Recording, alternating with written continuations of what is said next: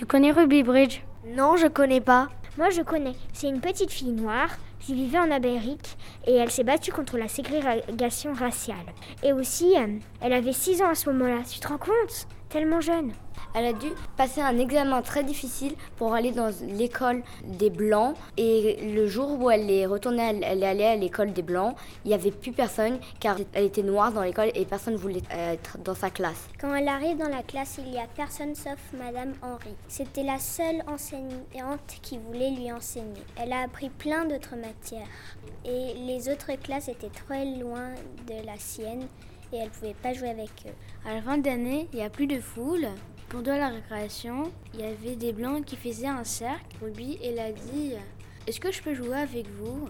Le blanc a dit Non, parce que maman a dit Il faut jamais jouer avec les noirs. À la prochaine rentrée, elle a vu des noirs et des blancs dans l'école. On dirait que rien s'est passé l'année d'avant. Elle pense que c'est incroyable. Quand elle est devenue grande, elle a lutté pour avoir les mêmes droits que les blancs. C'est incroyable Et ce qui est encore plus incroyable, c'est qu'elle est super et extrêmement courageuse. Jamais vu ça.